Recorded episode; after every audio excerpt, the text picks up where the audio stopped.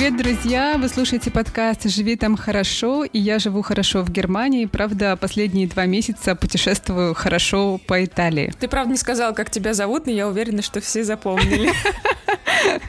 Да-да. Меня зовут Даша Жук. Привет, привет, я Даша Полыгаева, у меня все попроще, я просто живу хорошо в Дубае. Даша, расскажи, как ты живешь хорошо в Дубае последние сколько? Две-три недели, как ты переехала? Точнее, не переехала, а вернулась обратно. Месяц. Не переехала, а вернулась, да, после нашей литовки, литовки. в России. С одной стороны, очень хорошо, и, и появился какой-то воздух, какая-то расслабленность, прекрасная погода, и, не знаю, все тут гораздо проще, чем в Москве. А с другой стороны, такое количество дел, что я просто, я просто не могу. Ну, в общем, у нас переезд, мы буквально сидим на чемоданах, потому что переезжаем мы завтра в 8 утра.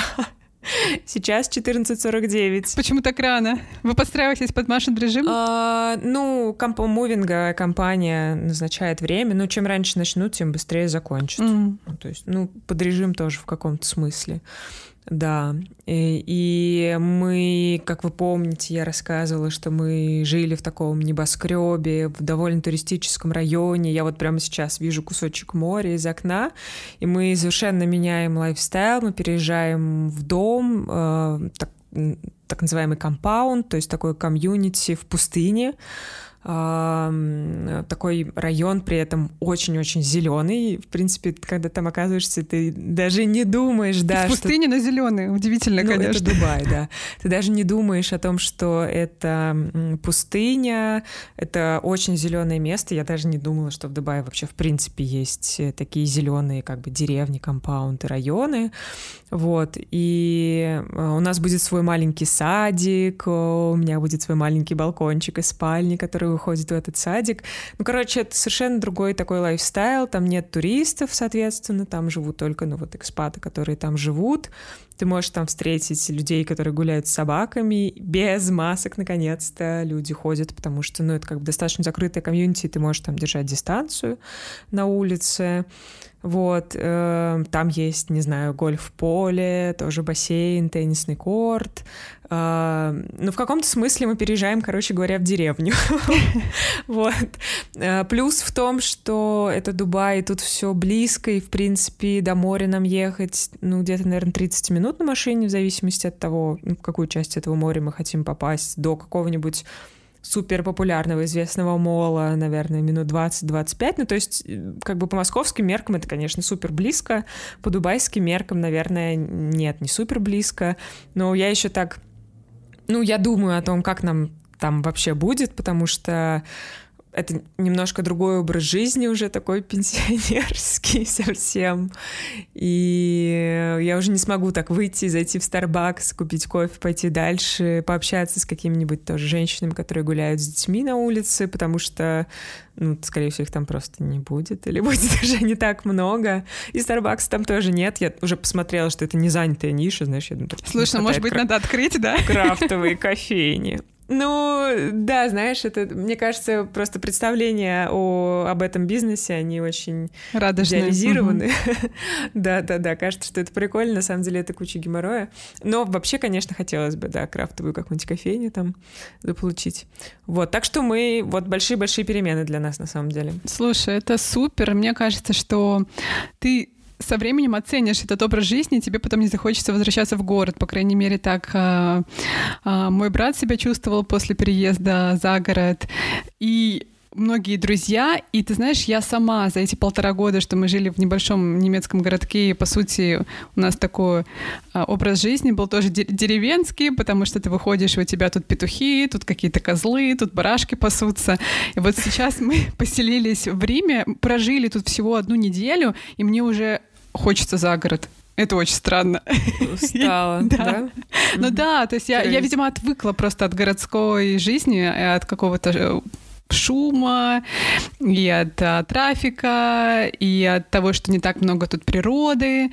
А мне вот хочется прям куда-нибудь в лесочек все время или на море. Mm-hmm. Да, природа, она очень-очень расслабляет. Ну, не знаю, буду вести дневник Дневник деревенского пустынного Прекрасно. жителя. Мне нравится. Расскажи, как, как ваше путешествие вы в Риме осели? Да, мы осели в Риме. У нас был план на здесь э, осесть на месяц, но э, немножечко у нас график сдвинулся, потому что где-то мы застряли на подольше до этого, когда путешествовали по побережью. И в итоге мы здесь поселились на три недели, но я сейчас понимаю, что этого вполне достаточно для нас обоих. А, ну, вообще, конечно, классно пожить э, в Риме какое-то время, особенно когда... Просто мечта. Просто да, мечта. Даша мне прислала разбитое сердечко, когда я написала, что мы приехали в Рим. Мы живем еще в очень классном э, таком историческом, с одной стороны, э, с одной стороны районе, а при этом здесь не так много туристов, э, довольно много а, местных.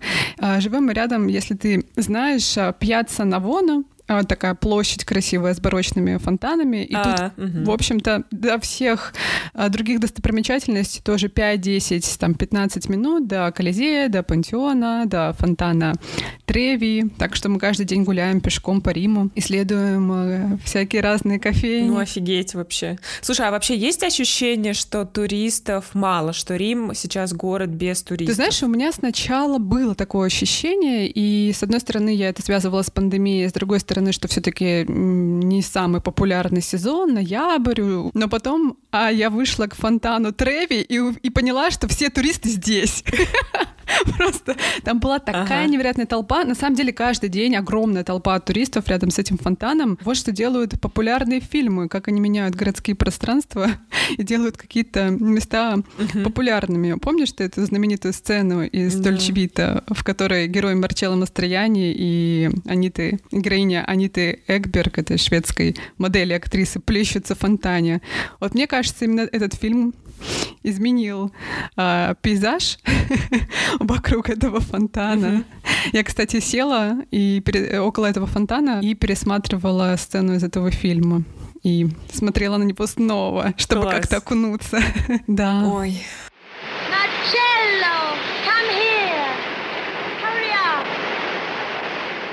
Просто хро- хроники белой зависти, да. Я надеюсь, я, кстати, а, тоже piece of news записалась на Pfizer, я буду делать ревакцинацию, надеюсь в итоге получить паспорт, как это называется, не знаю, QR-код. В общем, надеюсь, что после этого мы сможем путешествовать, потому что у мужа моего стоит э, валидная прививка, скажем так. Ага. Вот, Уже стоит. AstraZeneca, угу. AstraZeneca, да. А, надеюсь, что хотя бы, не знаю, к следующей весне, может быть, мы куда-нибудь сможем поехать или к следующему лету, и все будет в порядке. Вот. Очень на это ну, надеюсь. В Италию поезжайте. Это первый, честно говоря, первая строчка в моем списке. А, вообще скоро заканчивается наше итальянское путешествие, и я подумываю, не поехать ли мне а, в декабре, в январе к родителям а, в Хабаровск. Единственное, что меня пугает, э, это 35-градусный мороз, потому что я совсем отвыкла от таких холодов, и я думаю, может быть, мне стоит потянуть до весны. Да, слушай, я осенью-то замерзала в Москве. Какой там 35-градусный мороз? Вообще, что это? Ну, слушай, что? Теплая шуба, Э, что там у тебя есть еще в чемодане? Что-нибудь осталось из такого гардероба? Да, это ты еще на крайнем севере. Ритузы. Ритузы, слово из моего детства. В Германии лежат ритузы. Знаешь, мне кажется, надо поезжать с Филиппом обязательно. Надо, надо. Надо Филиппу показать малую родину. Ну, Хорошо, что мы можем путешествовать э, не только офлайн, так сказать, но и прямо здесь, в нашем подкасте, когда мы слушаем рассказы разных travel-блогеров, с которыми мы говорим. Да, соскучившись с Дашей по путешествиям по родным местам, мы запустили рубрику вместе с нашим партнером Яндекс Дзеном. И в этом сезоне мы рассказываем про самые классные и часто малоизвестные места в России. На этой блог-платформе можно найти много интересных маршрутов путешествий и обзоров от travel-авторов, и мы зовем к нам в подкаст блогеров Дзена и просим поделиться своим опытом путешествий. А сегодня мы говорим с Сергеем, автором блога Photogeographic, в котором можно прочитать про путешествия и экспедиции в труднодоступные регионы России. Сергей, добрый день, очень рада вас видеть. Да, здравствуйте. Давайте поговорим про ваши путешествия, ваши приключения. Расскажите нам про топ-3 самых интересных, труднодоступных мест в России, в которых вы были? Я отойду от стандарта. Назову два, в которых я был, и третий будет, в котором я собираюсь. Вот. Э, все они в Якутии. Якутия вообще для меня номер один, потому что именно там сосредоточены все труднодоступные места в нашей стране, да и вообще в мире. Первым будет э, то, что я называю гранитные города Улахан-Сис. Это такой уникальный останцовый ландшафт, гранитные останцы, которые стоят там посреди тундры в, в низовьях реки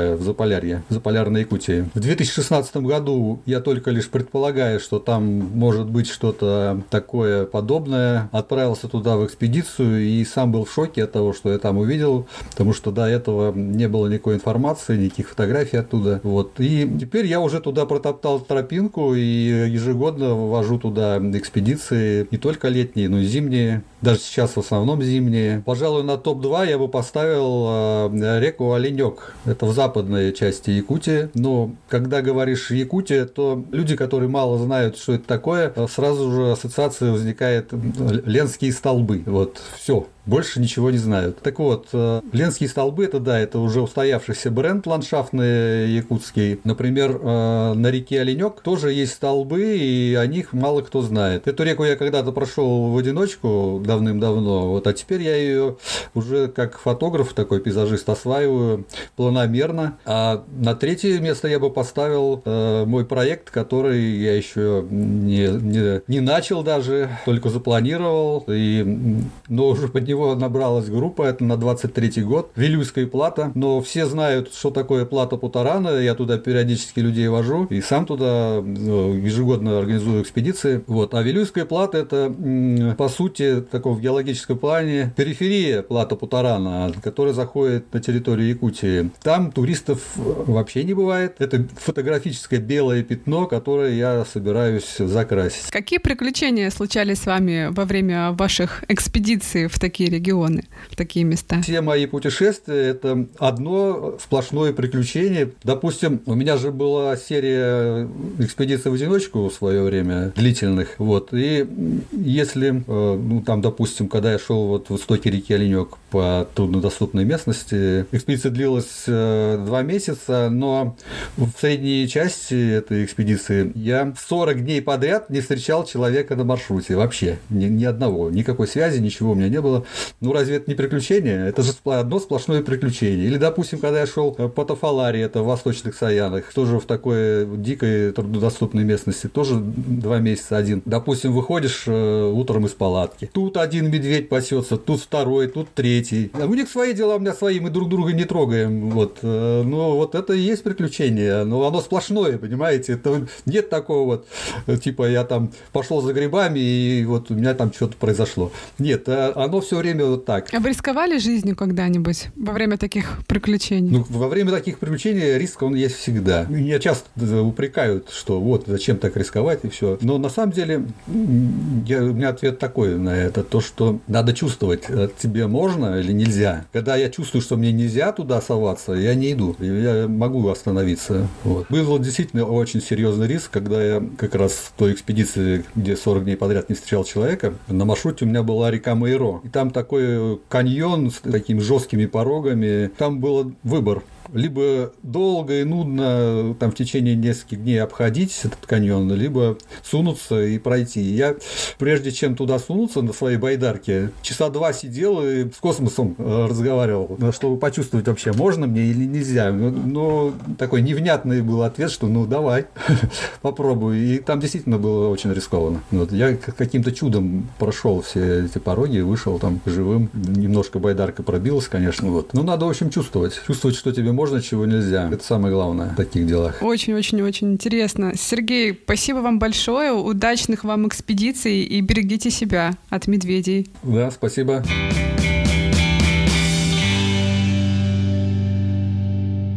А теперь давай к вопросам. Да, давай. Давай я начну. Катерина с ником Snail on the Mars э, задала нам э, довольно много вопросов. Вот первый. Расскажите, может быть, я где-то пропустила, хочет ли Даша Полагаева остаться в Дубае на всю жизнь или все-таки уедет туда, где позеленее? Мне вообще нравится формулировка «на всю жизнь» в 2021 году. В общем, чего бы я не хотела на всю жизнь, но э, никогда не знаешь, скажем так. Пока у нас в планах э, здесь сесть, э, вот мы переезжаем, э, переезд здесь это настолько дорого и сложно, что и, и вообще смена жилья это сразу очень много дополнительных расходов, что переезжать меньше, чем на два года на новое место смысла не имеет, так что ну, как минимум два года, если все будет в порядке, мы останемся вот в том месте, куда мы переезжаем. А дальше, ну, на какие-то ближайшие годы я бы, наверное, хотела пока остаться здесь, э, потому что ребенок маленький, с, с ребенком с маленьким здесь очень удобно, очень удобная инфраструктура, не знаю, тепло, не надо надевать 33 слоя одежды, не знаю, прикольные, friendly люди вокруг, какой-то community такое хорошее, дружелюбное. Вот, все здорово. Сложности начинаются, когда нужно ребенку в школу идти, потому что это очень дорого. А в школу нужно идти в 6 лет, кажется. Так что пока на ближайшие годы мы здесь останемся, а что дальше будет, кто знает. Угу. Поехали дальше. И Катерина задает э, примерно такой же вопрос мне. Определились ли мы с Филиппом, куда мы двигаем дальше. А, я помню, пишет она, у вас был шорт-лист. Да, у нас действительно был шорт-лист. А, я уже его забыла, пока путешествовала по Италии, поскольку настолько влюбилась в это место. Но что я точно помню, в этом шорт-листе у нас была Португалия. И мы пока этот вариант рассматриваем, но прежде чем решиться все-таки куда переезжать, мы хотим пожить в разных а, местах, про которые я рассказывала нашим слушателям. А, я вот сейчас вспоминаю, да, что это в основном были а, страны европейские. Также в этом шорт-листе была Новая Зеландия, но потом мы поняли, что как-то это уж слишком далеко от наших а, друзей, родственников и вообще какого-то внешнего мира. Очень сложно даже путешествовать куда-то. Да. Поэтому я думаю, что после Италии таким пунктом номер один а, является Португалия. И, возможно, она нам даже как-то эмоционально будет ближе. Мне сейчас сложно говорить, потому что я там была один раз давно, мне было лет 20, и мы путешествовали там всего две недели, а, поэтому я, мне не удалось примерить этот образ жизни на себя. Но то, что я слышала, что Португалия а, по менталитету где-то между а, Германией и Италией, то есть там люди тоже живут довольно такой насыщенно яркой э, жизнью, и они сконцентрированы больше не на карьере, а на друзьях и на семье. А, там прекрасный климат, вкусная еда, а, море, но а, при этом как-то там немножечко меньше хаоса и такого, ну, вы знаешь, вот этого эмоционального какого-то итальянского, который, который очень многих привлекает, но от которого лично я, честно говоря, в какой-то момент начала уставать. И э, я поняла, что вот эти мои э, рассказы тебе, что я такая средиземноморская девчонка, нет, я просто... Ты можешь так про себя думать?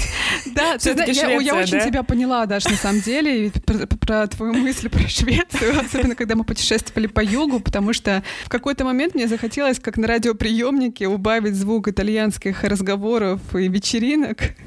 А, мы с Филиппом смеялись, что это все на самом деле не клише то, что мы привыкли видеть в кино, вот эту итальянскую экспрессию, ежедневную итальянскую жизнь, возможно, к этому надо просто привыкнуть. Но устав от бури эмоций, я э, в какой-то момент даже начала скучать по Германии, при том, что там мне наоборот не хватало какого-то надрыва и каких-то эмоций. Даже по Германии, поэтому забытым богом месту.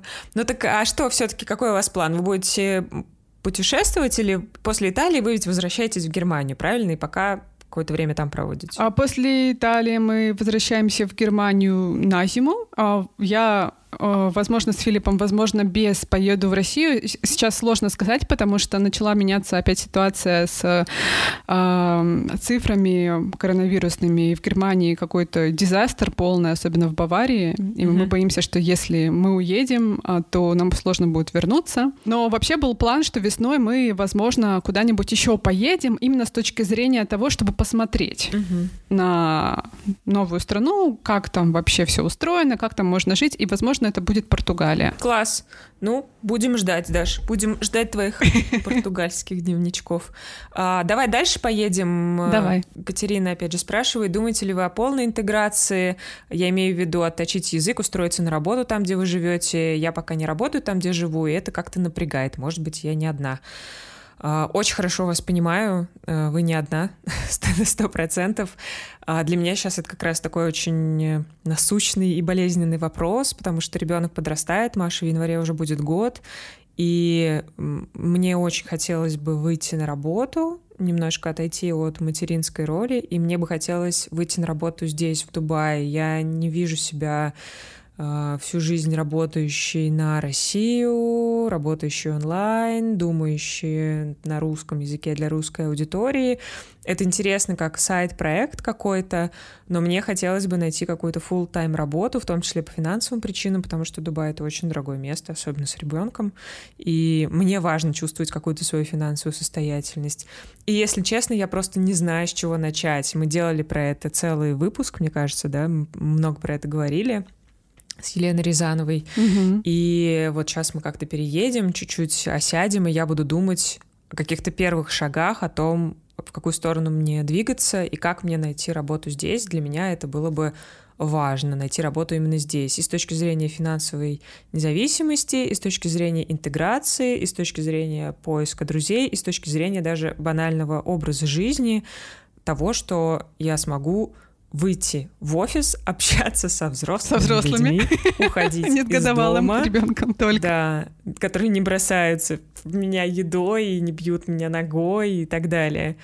Вот. Э, для меня это было бы важно. А для тебя э, какие у тебя мысли? Я тебя очень хорошо понимаю, но нас, о, наш образ жизни, э, наши планы на будущее пока не позволяют э, мне думать вот о такой перспективе, потому что мы хотим, как ты понимаешь, попутешествовать и посмотреть разные страны, примерить их на себя. Поэтому я не понимаю даже, какой язык мне сейчас учить для этого дела.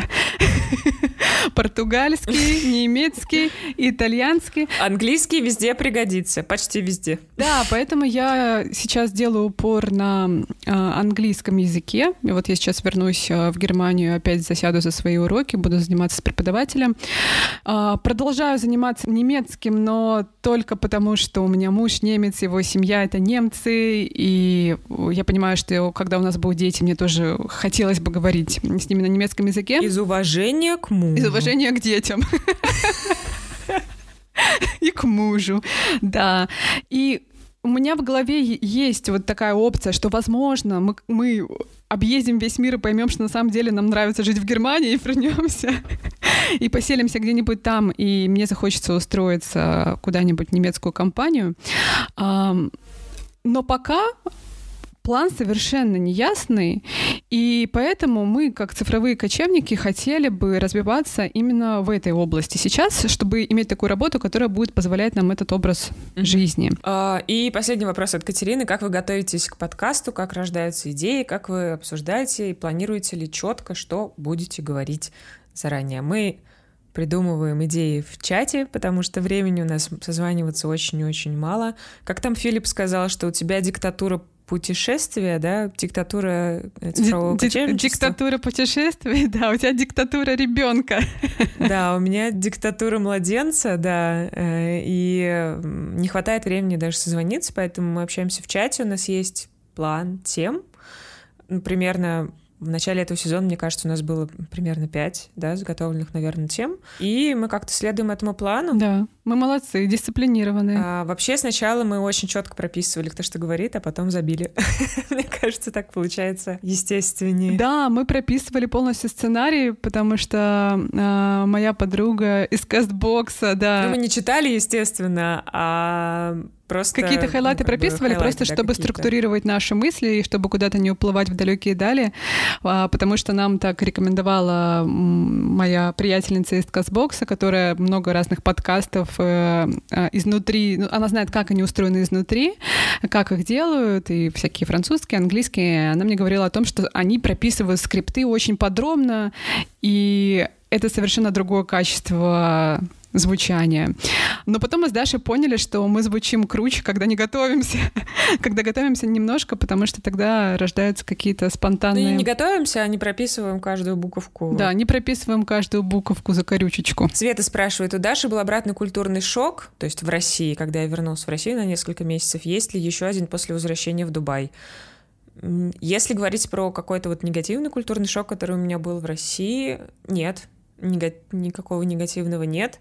Позитивный, наверное, тоже нет. Я просто... У меня, правда, есть ощущение, что я вернулась в какую-то комфортную среду, в которой мне достаточно комфортно и хорошо, и просто вернулась к каким-то своим прежним привычкам, каким-то своим прежним рутинам, и все классно, хорошо. Не знаю, может быть, может быть, это и говорит о том, что мне здесь комфортнее, чем в России, и поэтому никаких шоков не случается. Даш, ты потом расскажешь, как у тебя с Германией, когда вы вернетесь. Ника Акуа спрашивает меня. Квартира на юге Италии с устойчивым интернетом для рабочего видео. Как, где? а, Ника Аква. Ну смотри, на самом деле сейчас довольно легко можно найти квартиру хоть на Airbnb, хоть на Booking, хоть на каких-нибудь итальянских специальных сайтах, но мы в основном вот на Airbnb ищем. Когда мы путешествовали по Тоскане или по Умбрии, мы еще останавливались а, в домиках от а, агротуризма. Это такой сервис, который предоставляет всякие а, прекрасные фермерские участки и домики. На юге мы жили, ну, смотря что ты имеешь в виду, какой регион, мы жили только в Пулии и в регионе вокруг вот Неаполя и Везувия. И везде с интернетом было хорошо, кроме Везувия я бы не советовала жить около Везувия. Мы так поняли с Филиппом, это наше предположение, что, возможно, плохой коннект в районе Неаполя и Везувия связан с тем, что это все крышует мафия. И они просто не очень качественно это делают. Так что... В лифте тоже мафия писает? В лифте мафия? О, да, наверное. Ну, это аллюзия к шутке про то, что во всем виновато, не знаю, правительство. Во всем виновато правительство. Мне очень понравилось, что Дим Димчук задал вопрос не нам, а Филиппу. По твоему опыту, стоит ли вообще ехать за работой или лучше находить ее рядом с собой, рядом с домом? И как менялся твой взгляд на это со временем? Если стоит, то какие у этого решения ценности, плюсы? Я думаю, что здесь будет ответ Филиппа. Филиппа, да. Is it worth to move because of work? Well, you know, one man's trash is a. Стоит ли переезжать из-за работы? Вы знаете, в английском есть такая пословица что мусор для одного человека, для другого сокровища. Так что я думаю, что могу говорить только о своей точке зрения, и для меня это определенно того стоило. Для контекста. Мне было около 20. У меня не было ничего, что меня бы сдерживало. И я привык переезжать из одной страны в другую с самого детства. Так что для меня это был не новый опыт. За исключением, может быть, того конкретного места, в которое я собирался. Я говорю про Шанхай. Переезд туда открывал много новых возможностей. С точки зрения работы, зарплаты, погружения в совершенно новую культурную среду, о которой я ничего не знал – с точки зрения изучения нового языка, который, правда, я не выучил так хорошо, как хотел, но, по крайней мере, у меня была возможность это сделать. Я должен сказать, что переезд предлагает вам так много возможностей с точки зрения потенциала. Вы тот, который у себя дома, это не тот же вы, который в другой стране. И у вас есть возможность узнать больше как о себе, так и о других людях, о других местах, другой культуре, о других способах мышления, о другой гастрономической культуре. В целом узнать больше о других способах повседневной жизни. И столько возможностей узнать себя лучше, это так интересно. Если вы хотите жить по-настоящему полноценной, наполненной жизнью, настоящей в смысле не оставаться постоянно в зоне комфорта и не делать все время одни и те же вещи в одно и то же время, то переезд — это один из способов этого достигнуть. И здесь есть много потенциальных преимуществ. Ну, конечно, есть много и потенциальных недостатков. Например, с точки зрения здоровья. Переезд в новое место может быть вреден для вас, и, возможно, вы не сможете справиться с энергией этого места. И я не имею в виду энергию обязательно в каком-то эзотерическом смысле, но в очень даже практическом. Есть места очень напряженные, есть места с сильной энергией, быстрым темпом, высокой скоростью, такие как Гонконг, например. Нью-Йорк может быть таким местом, и тогда это может вам не подойти. Или в какой-то момент оно вам подходит, а потом перестает, так тоже бывает. Или с самого начала может чувствоваться, что это что-то не ваше. Есть разные места, которые могут вызвать тошноту. Вам может не подойти местная еда, или местный уровень чистоты может не совпадать с вашим представлением о гигиене. У меня есть друг, он из Штатов, и он сказал, что в течение двух лет, пока он жил в Индии, он не мог избавиться от диареи. Но ему там нравилось, так что это была лишь часть цены, которую он был готов платить.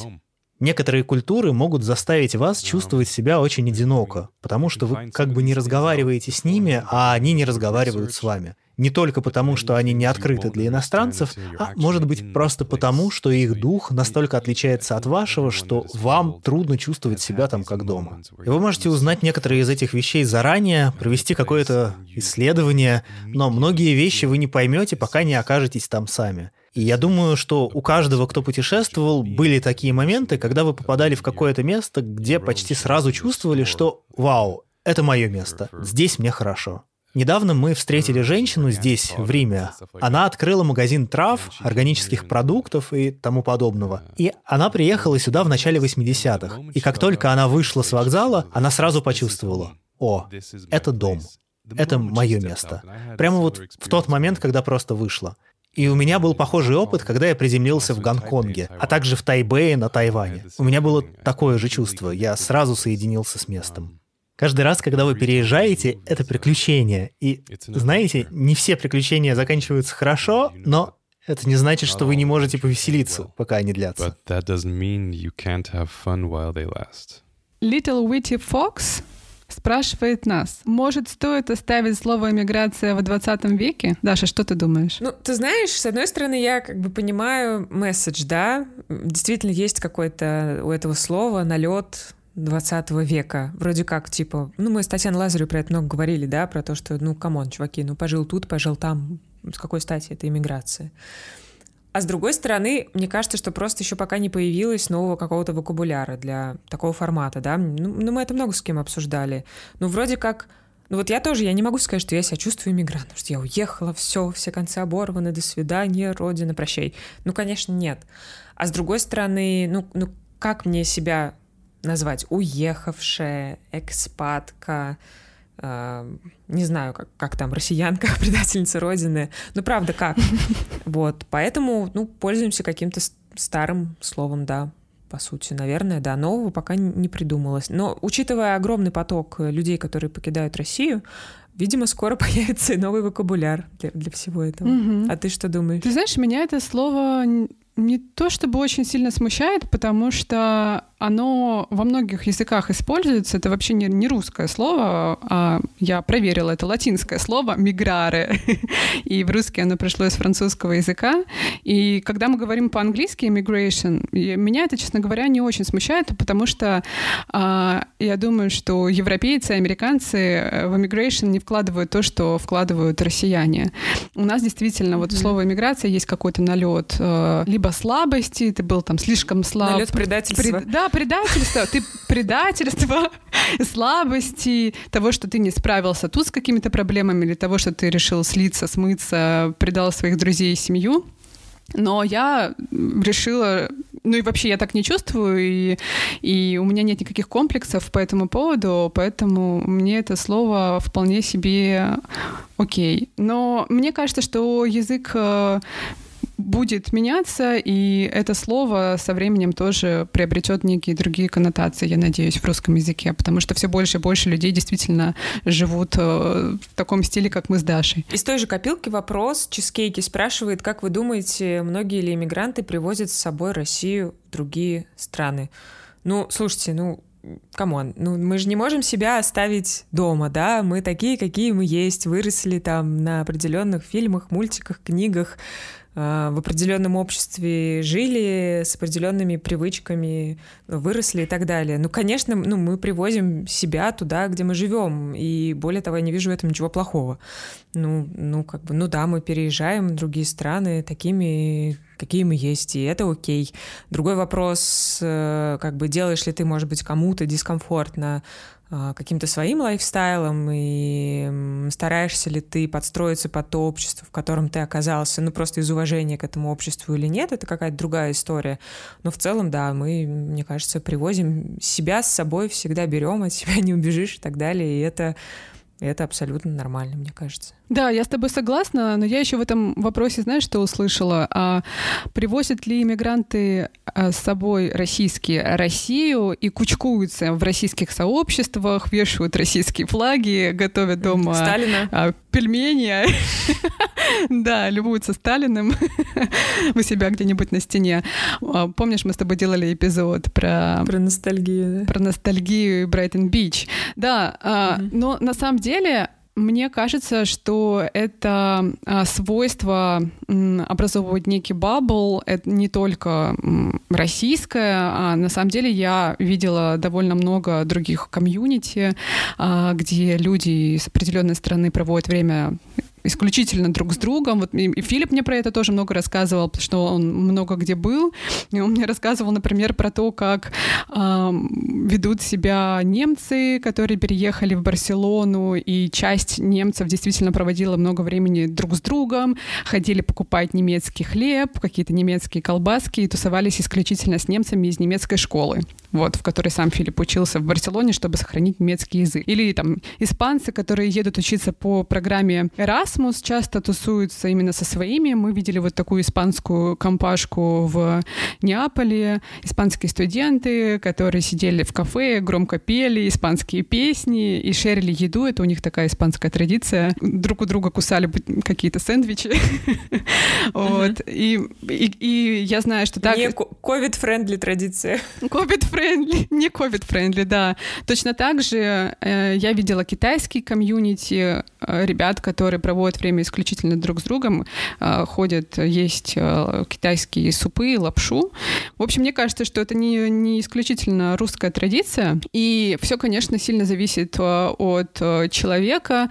У меня есть подруги в Мюнхене, две русские подруги, россиянки.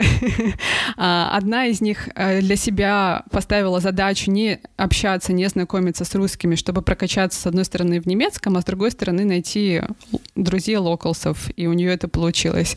А у другой, самый ближний круг — это российские друзья. Ну, потому что это всегда какая-то понятная, комфортная для тебя среда, и тебя очень много с русскими людьми связывает и роднит. Угу. Кстати, хочешь прикол про китайское комьюнити? Давай. Ты как человек, который прожил в Шанхае все-таки какое-то, какое-то время, стою тут на детской площадке с Машей, ко мне подходит женщина из Китая с маленьким ребенком. Начинает со мной разговаривать. И я, ну, что-то не, не понимаю, что она говорит, и я думаю, ну, наверное, я акцент не понимаю, наверное, может быть, она какое-то слово произносит, которые я не знаю, ну, там, про детей, знаешь, мало ли там какие-то есть слова, которых я не знаю. Вот.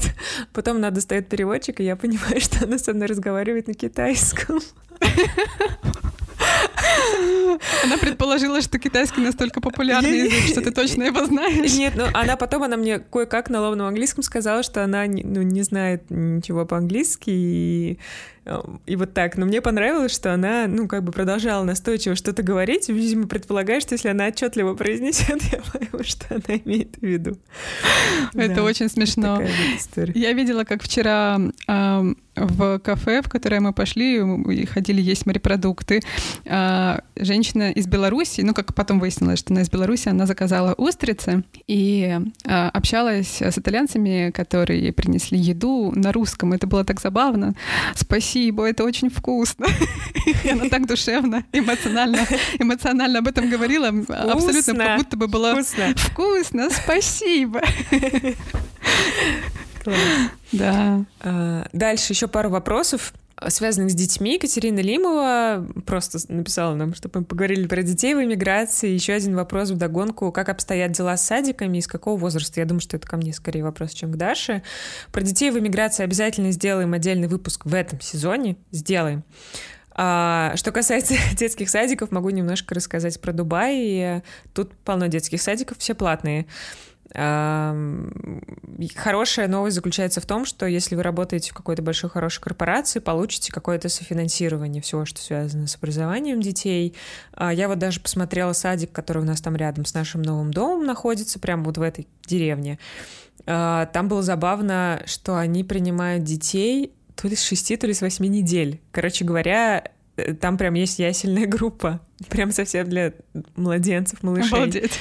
Да, а, я просто после того, как прочитала книжку «Французские дети не плюются едой», там была глава про то, что она отдала свою дочку с 9 месяцев в ясли. Вот Маша сейчас как раз 9 месяцев, и как она переживала, и как для нее, как для американки, это было дико, а во Франции это абсолютно ок.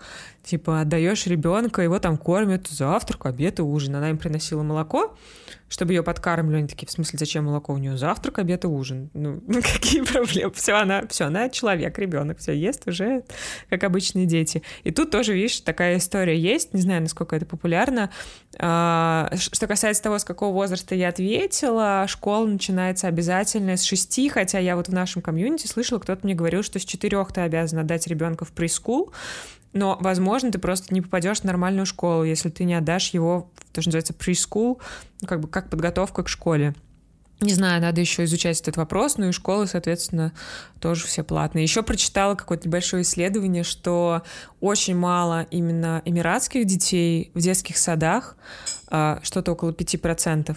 А, именно потому, что все сады международные, там нет воспитателей, которые говорят на арабском, и там в основном экспатские дети, ну и в основном, соответственно, с ними говорят по-английски, а эмиратцы хотят сохранять язык свой, и им не хотелось бы отдавать детей вот типа в такие детские садики. Вот, но, возможно, уже появились какие-то для них специальные детские сады. Так что, короче говоря, все есть. Следующий вопрос нам задает Мариана И. А, как заводите друзей? А, я думала, как заводите детей в эмиграции. Хотела сказать, Даша, это к тебе.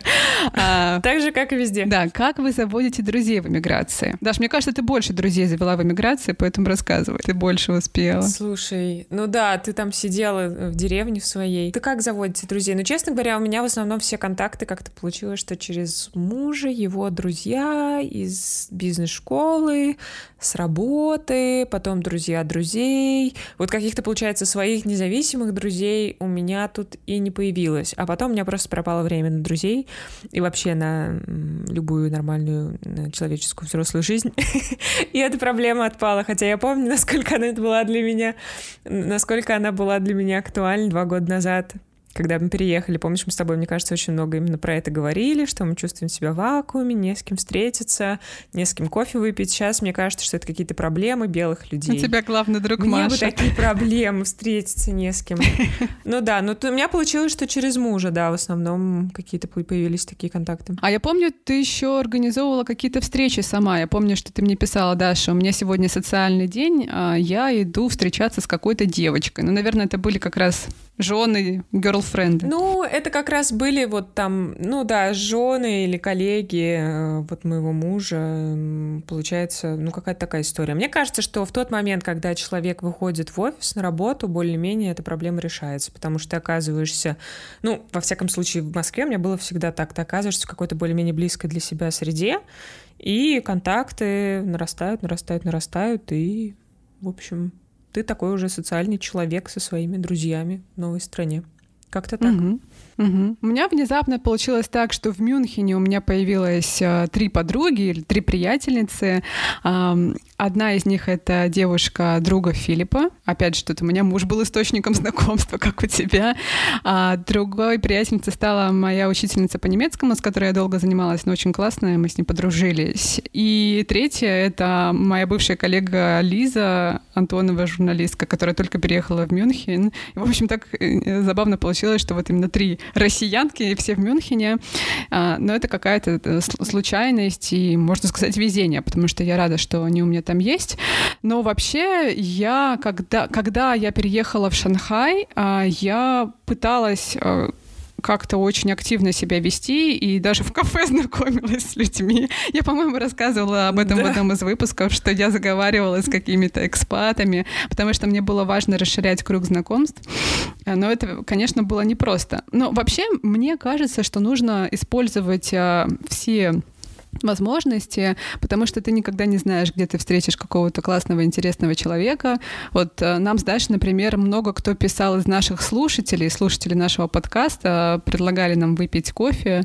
А, я не могла это сделать, потому что сидела в локдауне, и мы часто виделись э, с 90-летним дедушкой моего мужа, поэтому я берегла э, его и себя, и э, не встречалась ни с кем, но была бы очень рада, на самом деле, встретиться, потому что кто знает, может быть, мы подружимся. И точно так же тебе писали какие-то девчонки из Дубая, я знаю. Да, я ни с кем не встречалась, потому что была беременна и тоже береглась. Да. Из-за ковида. А да, вообще мне кажется, что э, можно знакомиться э, даже в каких-то уютных э, комьюнити в Инстаграме.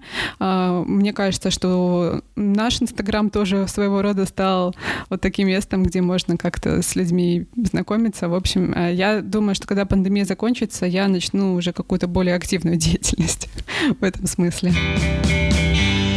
Следующий вопрос. Да, мне кажется, это тема, которая часто обсуждается во всяких пабликах. Да. А, как вы работаете на фрилансе в плане регистрации доходов и как люди вообще организуют легальную работу за рубежом? А, да, такой чувствительный вопрос. Но на самом деле я год назад а, зарегистрировалась как самозанятая, а, чтобы платить налог. И этот налог меньше, чем те, что мы платим, когда мы работаем где-то в корпорациях компаниях, это всего 6%, и платить довольно удобно. Это можно сделать в банковском приложении или это не реклама сейчас в приложении «Мой налог». Это, правда, решается буквально за 10 секунд. Но а, потом я получила документы а, на проживание здесь, а, в Гер... здесь, там, в Германии, и сейчас у меня переходный период, я буду платить налоги в Германии, и пока пытаюсь разобраться, как это сделать, потому что там есть специальный налог для креативного класса, для творческих людей фрилансеров, он тоже чуть поменьше, и, скорее всего, я буду платить именно его. Но когда ты живешь в такой стране, как э, Германия, конечно, это очень важно, чтобы не было проблем и вообще. А сколько он, если не секрет, э, креативный налог? Ты знаешь, э, я не очень пока это понимаю, потому что это еще зависит от а, того, какой Дохода. доход у, у твоего шкала. мужа. Угу. Даже от дохода мужа зависит. У твоего мужа? Да. Да, потому что немцы считают э, часто это пропорционально. Например, если муж получает сильно больше, чем ты, то ты, э, то вы как-то можете так выгодно посчитать налоги для себя, чтобы он платил там меньшую сумму, ты платила большую, или как-то, хм. или наоборот, то есть ты платишь чуть меньше, потому что все в семейную копилочку идет. Да, но я пока не понимаю, касается ли это креативного класса, если ты жена креативщица. Вот, но я нашла себе текст, текст э, советника, как это сказать, ага, налогового консультанта, да, tax advisor, налоговый консультант, и надеюсь, она мне поможет разобраться в этом. Что касается того, как люди организуют себе легальную работу за рубежом, мне кажется, это такой довольно общий вопрос. Э, на самом деле, если у вас есть офер в компании, то компания все и организует, и, в общем-то, какие проблемы, если вы, конечно, легализовались в стране, да, если нет, то это уже какая-то очень сложная история, у меня нет такого опыта, понятия не имею. Ну, да, что касается... Ну, надо, мне кажется, нужно обратиться к э, человеку-специалисту, потому что вот даже, например, э, кузина моего мужа, которая работает фрилансером уже много лет, и она немка, и она живет в этой стране, она говорит, что там тоже, ну, правда, можно запутаться, и все очень непросто, и она боится сделать какую-нибудь ошибку. И все очень зависит от страны, главное, да, тут, в общем, да. сложно дать какие-то рекомендации. Ну, я бы советовала обращаться к специалисту. Лучше где-то переплатить в начале, чтобы потом... Посоветуйтесь Да, чтобы врачом. потом не сесть в какую-нибудь долговую яму страшную. Даша, вопрос не связанный с эмиграцией, наконец-то. Какие книги вам нравятся? И назовите одну, две, три книги, которые понравились за последнее время. Угу. Ты читаешь вообще? Вообще или в путешествии? А ты вообще читаешь? Это не претензия. А, а, ты знаешь, а я всегда очень любила художественную литературу, особенно русскую классику.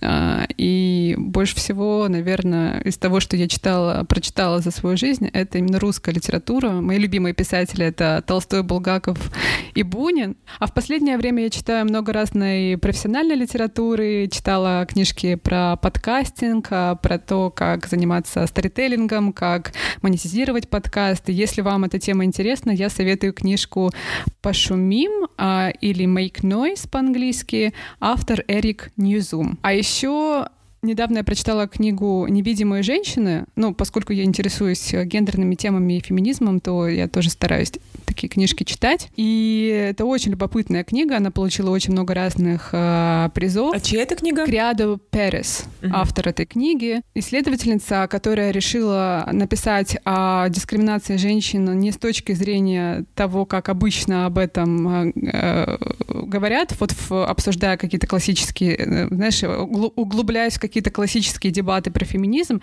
а это такое фактологическое э, научное исследование о том, а сколько, например, женщины на самом деле тратят на домашний труд, э, который остается незамеченным, или почему вероятность получения женщиной серьезных увечий э, в автомобильной катастрофе, аварии на 47% больше, чем у мужчин, или почему офисы и кондиционеры, и городские улицы скорее разработаны, сделаны для мужчин. Это очень интересно. Мне нельзя читать эту книгу. Ты пойдешь с вилами на мужа? Потому что мой муж и так говорит, что я все время борюсь за женские права. Если я еще эту книгу прочитаю, надо ему, надо ему дать. Пусть он на самом деле, да, очень-очень-очень хорошая книга, и там одни факты проверенные, поэтому э, удивительно то, а, что действительно очень многие вещи, про которые я сказала, они просто остаются незамеченными и мужчинами, и самими женщинами. Вот даже, например, mm-hmm. головной мозг мужчины изучен гораздо лучше головного мозга женщины, потому что а, мозг женщины сложнее изучать в силу того, что у нас каждый месяц а, там приходит менструация, есть предменструальный синдром, а еще мы беременеем и так далее. И поэтому а, у, врачи знают а, лучше, как проходит заболевание мозга у мужчин, чем у женщин. Вот такая история. Угу. А еще... Интересно. Не буду читать, но... но правда очень важная книга. Да. Если поедешь в Неаполь, можешь почитать воспоминания французского классика Стендаля «Рим, Неаполь, Флоренция». Это очень интересные заметки о том, как он путешествовал mm-hmm. по Италии. Он там описывает нравы и привычки итальянцев XIX века. Мне прям зашло. Да. О, интересно. А твои книжки? Я не очень много читаю в последнее время, потому что просто у меня full-time job с ребенком, и в 8 вечера, когда она ложится спать, все, что я могу могу это открыть Netflix или Apple TV. А, но есть несколько книг, которые я прочитала, скажем так, за последние пару лет, и они мне понравились.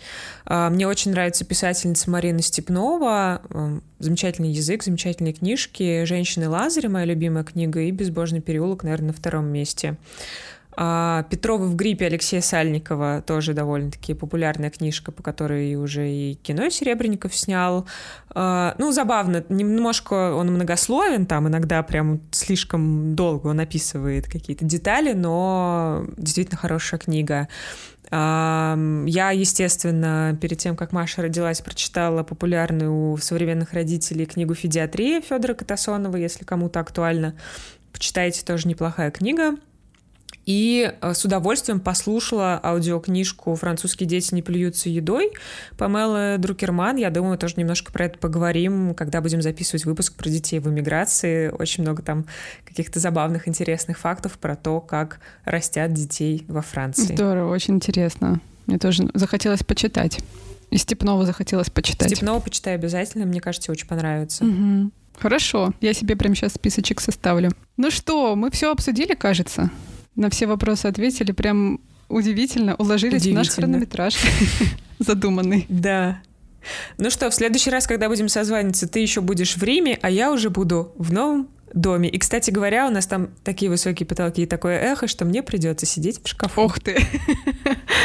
подкаст из шкафа. Да. Супер. Ну хорошо, друзья, спасибо, что дослушали этот выпуск до конца. Надеемся, что мы ответили на ваши вопросы так, как вам хотелось, полно. А, пишите нам, оставляйте ваш фидбэк, подписывайтесь на наш инстаграм и очень ждем ваши комментарии в iTunes, Кастбоксе и там, где вы нас слушаете. Радуемся каждому новому комментарию. Всем спасибо и живите там хорошо. Пока-пока. Пока-пока.